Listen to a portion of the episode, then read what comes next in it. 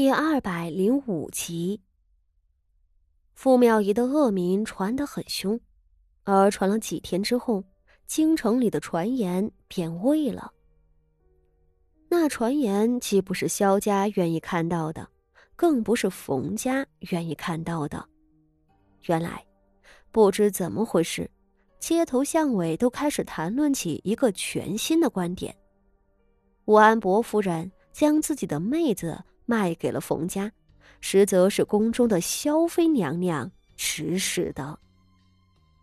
萧妃娘娘为了给六皇子求娶到冯家的女儿，这才想出了一条卑劣的计划，想要给冯家的傻儿子送一个县主媳妇儿。这一条流言，无疑是最接近真相的。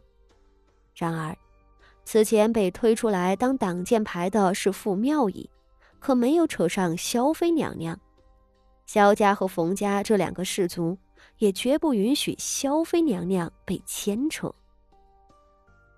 原本想着这百姓们都是市井人，茶余饭后谈论八卦，自然会把焦点集中在冯大少爷的丑闻上，朝堂的局势，甚至是皇子之间的斗争，他们看不懂，而且也不感兴趣。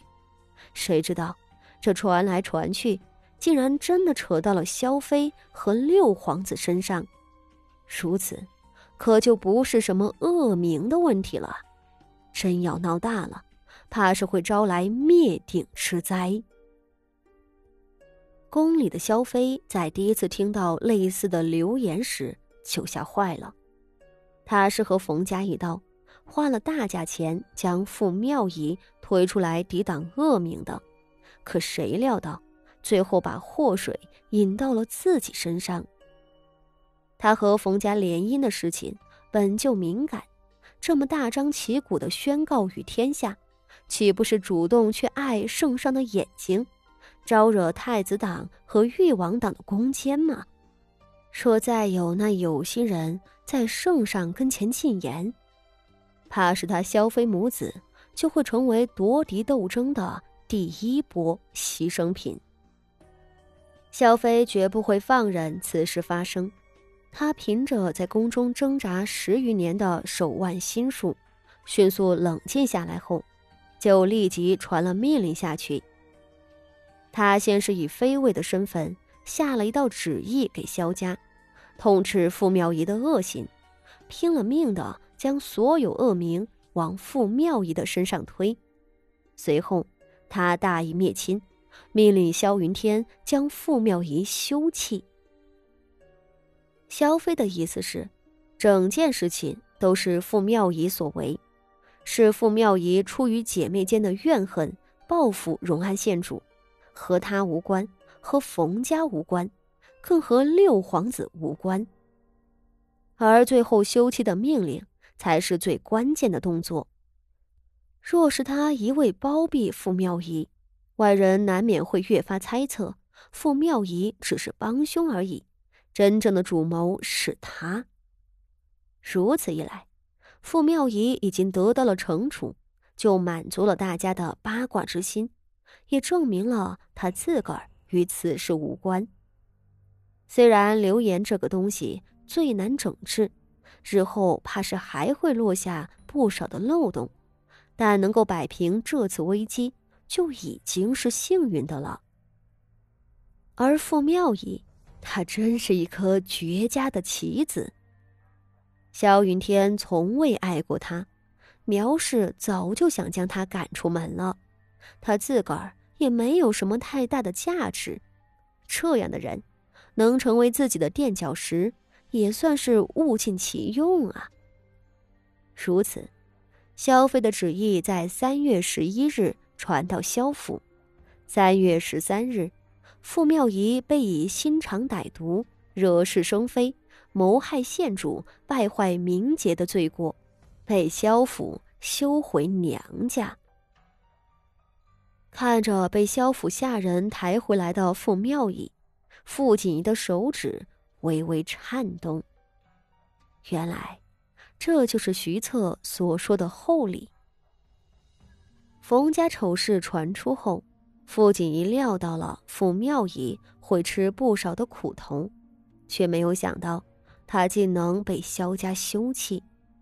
如今，浑身狼狈、面容虚弱、腰腿上形伤未愈的傅妙仪就躺在自己面前，他上辈子最痛恨的仇人，就这样灰头土脸的送到了他的手里。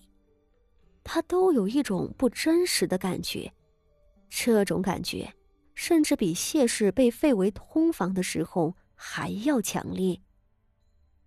三姑娘回来了。三姑娘回来了。门前的婆子忙着去向长家的三太太禀报。对一个被休回娘家的女儿，她已经不是武安伯夫人，娘家也不能尊称她为三姑奶奶，只能叫姑娘。对于傅家来说，虽然傅妙仪的丑事牵连的是萧家。但娘家出了一个被休弃的女子，还是很丢人的。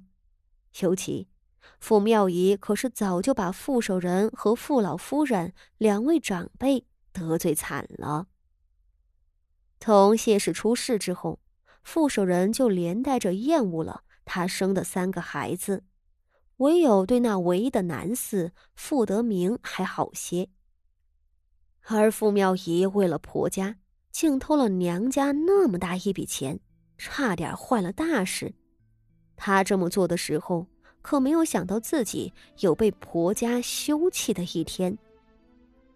此时，傅妙仪被送回来，傅老夫人和傅守仁竟都厌恶的避之不及，推脱了让三太太全权处置。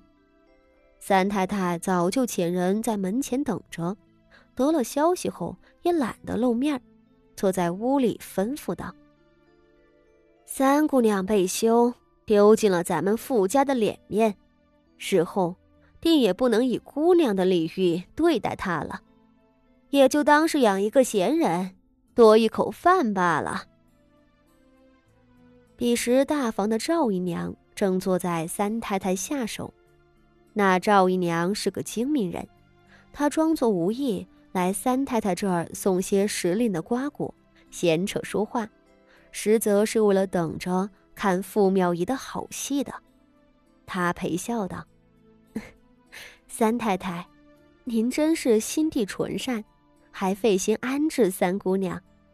奴婢倒是记得，从前老夫人说过一句话，说是三姑娘不忠不孝，偷窃娘家的巨额财物，日后咱们傅家。”就没有她这个女儿。